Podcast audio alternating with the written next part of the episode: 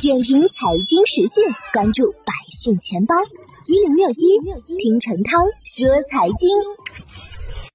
今年以来，部分开发商为尽快出清库存、增加回款，以“零首付送首付，你买房我还贷”为噱头的营销口号层出不穷。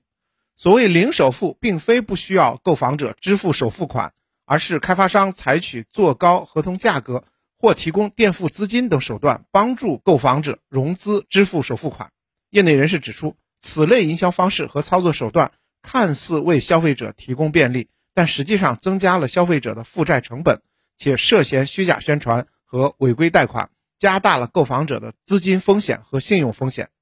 从购房成本来看，开发商支招降低首付的方式，表面上短期内可缓解购房者资金周转压力。但实际上可能扩大负债金额，形成新的贷款成本。购房者如果通过贷款、分期付款、机构垫资等方式支付首付款，一般需支付借款利息、服务费等多项费用，使实际购房综合成本增加。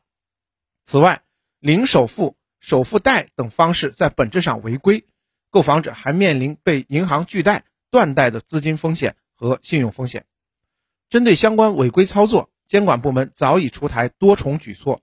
根据相关规定，严禁房地产开发企业、房地产中介机构违规提供购房首付融资；严禁互联网金融从业机构、小额贷款公司违规提供首付贷等购房融资产品或服务；严禁个人综合消费贷款等资金挪用于购房。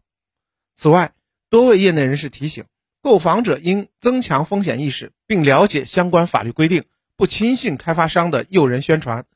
消费者要根据自身的财务状况做出理性选择，避免因无力还贷引发信用危机，甚至陷入违法泥潭。点评财经时讯，关注百姓钱包，我是程涛。